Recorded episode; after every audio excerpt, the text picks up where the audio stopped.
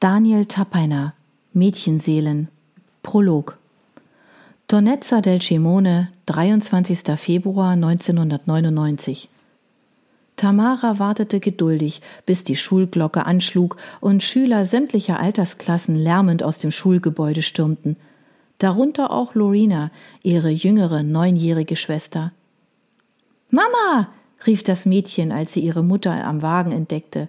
Ungestüm rannte Lorena ihr entgegen und warf sich in ihre Arme. Hallo, meine Kleine.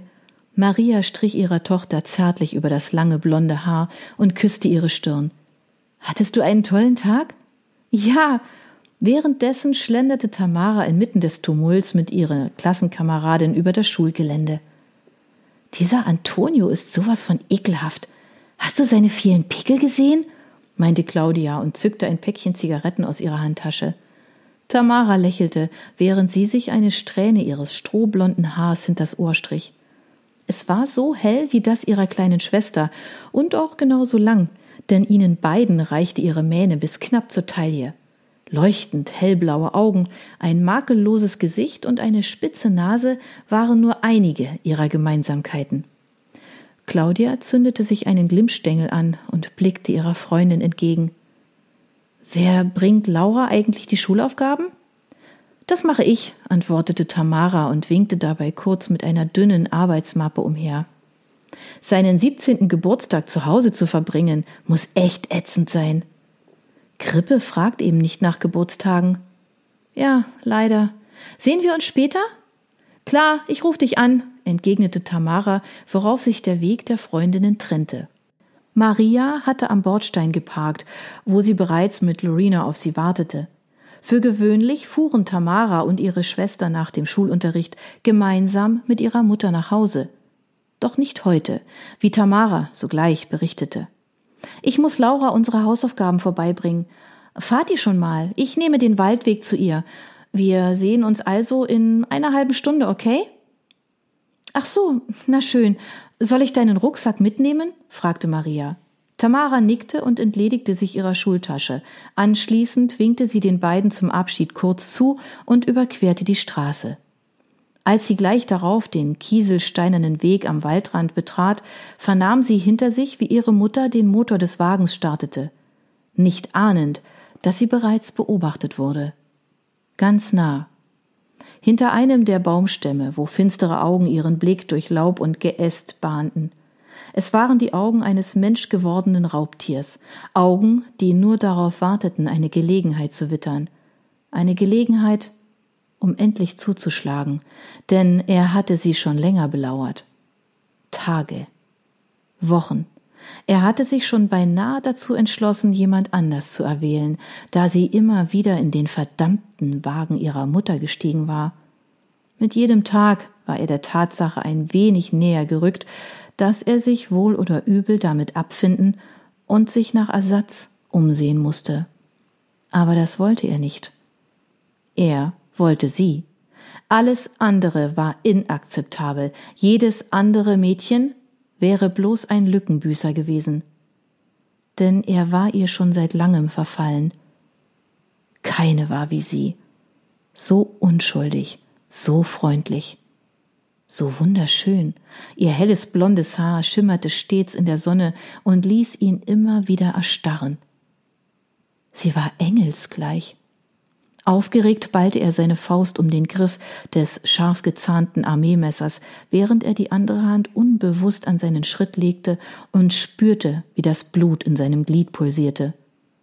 Endlich war es soweit. Der Moment war tatsächlich gekommen.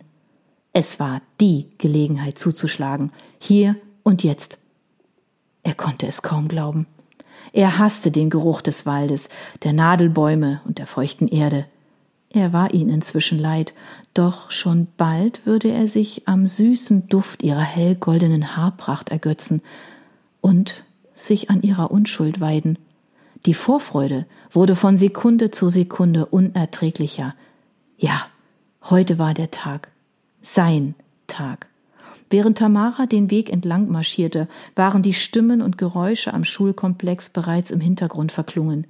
Rings um sie erstreckte sich nichts weiter als das weite Dickicht des Nadelwaldes. Ab und an war das Rascheln eines Eichhörnchens in einer der vielen Baumkronen zu vernehmen. Ansonsten war es still. Beinahe zu still, als wüsste der Wald, dass das Raubtier auf der Pirsch war, worauf alles Leben den Atem anhielt. Doch dann ein Knistern. Noch eines. Schneller, näher. Einen Augenblick später vernahm sie das dumpfe Geräusch eines Schlages gegen ihren Hinterkopf, worauf ein bohrender Schmerz ihren Schädel durchfuhr. Dann brach sie zusammen. Als Tamara die Augen öffnete, fühlten sich ihre Lider schwerfällig an. Benommen blickte sie umher. Anscheinend befand sie sich irgendwo in der Mitte des Waldes. Ihr Schädel brummte, und es war, als lasteten unzählige Gewichte auf ihm. In ihren Zehen und Fingerspitzen verspürte sie ein pieksendes Kribbeln, während sich ihr Körper schlaff und gelähmt anfühlte. Sie schmeckte den salzigen Geschmack seiner Haut auf ihren Lippen. Die Hand, die er ihr gegen den Mund presste, war verschwitzt und roch nach Baumrinde. Sein Gewicht lastete auf ihrem Körper, und sie bekam kaum noch Luft. Jeder Versuch zu schreien war vergebens, auch ohne seine schmutzige Hand auf ihren Lippen hätte sie kaum mehr als ein Röcheln hervorgebracht. Harte Stöße durchfuhren ihren Körper, während sie das Knacksen von Zweigen unter ihrem nackten Rücken spürte. Spitze Tannennadeln bohrten sich in ihre Haut, aber das war nichts im Vergleich zu dem Schmerz, den sie im Unterleib verspürte. Durch die Löcher der schwarzen Skimaske verfolgten seine Augen die Regungen ihres Gesichts. Stille.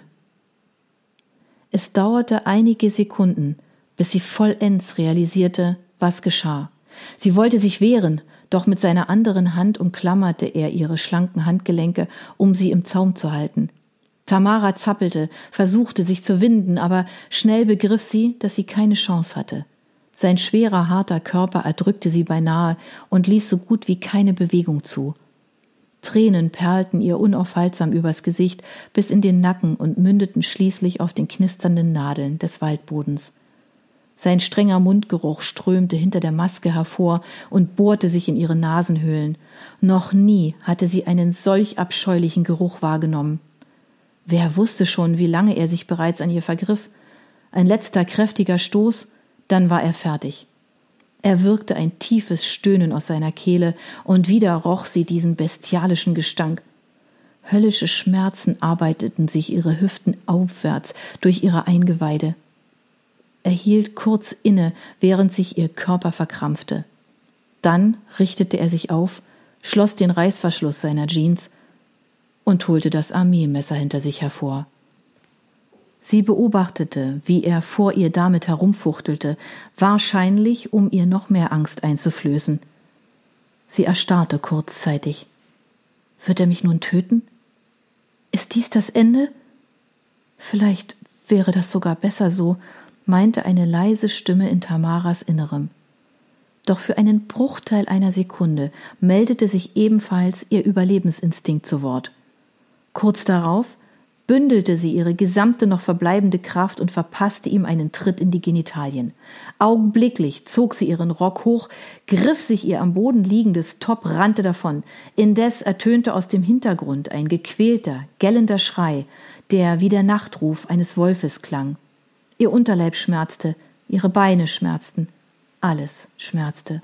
Sie schaffte es kaum, sich aufrecht zu halten, doch ein immenser Adrenalinschub bescherte ihr Kraft. Hinter sich vernahm sie seine eiligen Schritte, wie er sich mühevoll durch das Dickicht kämpfte, näher und näher. Bald würde er sie einholen. Sie schrie und weinte, was jedoch nur einem Krächzen nahe kam, lief dabei immer weiter. Plötzlich vernahm sie das Geräusch eines Fahrzeugs dicht vor ihr. Dort muss eine Straße sein. Die Bäume versperrten ihr die Sicht, doch je weiter sie lief, umso deutlicher konnte sie es hören. Dann endete der Wald und sie erreichte einen Graben. Als stünde sie am Rande einer Klippe, erblickte sie einige Meter unter sich das Bild einer verlassenen Landstraße. Aber wo ist das Fahrzeug? Hinter einer Kurve erschien plötzlich ein rostiger alter Pickup. Erleichtert atmete sie auf und kämpfte sich augenblicklich Meter für Meter durch das Dickicht wilder Sträucher und Buschwerke den Abhang hinab. Unten angekommen, schrie Tamara aus Leibeskräften nach Hilfe und stellte sich mit erhobenen Händen dem Geländewagen in die Quere. Aus der Ferne ertönten Bremslaute, und er hörte ihre verzweifelten Schreie. Er hielt inne und verschnaufte. Wut stieg in ihm auf. Er wollte sie nicht töten, im Gegenteil, er wollte sie mitnehmen in sein geheimes Versteck, sich um sie kümmern, sie für immer bei sich behalten. Er hatte sich auch erst dort an ihr vergreifen wollen, doch es hatte ihn überkommen. Er hatte so lange auf sie gewartet, diesen Moment so lange ersehnt, dass er sich nicht mehr zurückhalten konnte. Jetzt aber war seine Chance dahin. Von nun an würde sie sich verbarrikadieren und mit Sicherheit für lange Zeit das Haus nicht mehr verlassen. Polizei, Eltern und Verwandte wären ständig bei ihr. Sie sich noch einmal zu greifen wäre riskant. Die Gefahr, dass er gefasst würde, wäre zu hoch. Er hätte sie so gern noch öfter gehabt. Das Verlangen nach ihr war immens, denn sie war alles, wonach er immer gesucht hatte. Sie hatte ihn in seinen Träumen verfolgt, seinen Gedanken, rund um die Uhr. Er hatte nicht damit gerechnet, dass es bei einer einmaligen Sache bleiben würde. Somit würde er wohl oder übel nicht drum herumkommen, sich Ersatz zu suchen. Das war ihm völlig klar, und er freute sich bereits darauf. Obgleich ihm jede andere nichts bedeuten würde. Auch würde er keine von ihnen in sein Versteck bringen. Sie waren es nicht wert, keine von ihnen. Es würde ihm nicht schwerfallen, sich unverzüglich wieder von ihnen zu trennen sie zu töten, denn keine war wie sie. Er vernahm Türknallen und anschließend Schleiflaute, als der Wagen offenbar mit hoher Geschwindigkeit davonbrauste. Entmutigt blickte er einige Momente lang zu Boden. Schließlich trat er verbittert den Rückzug an.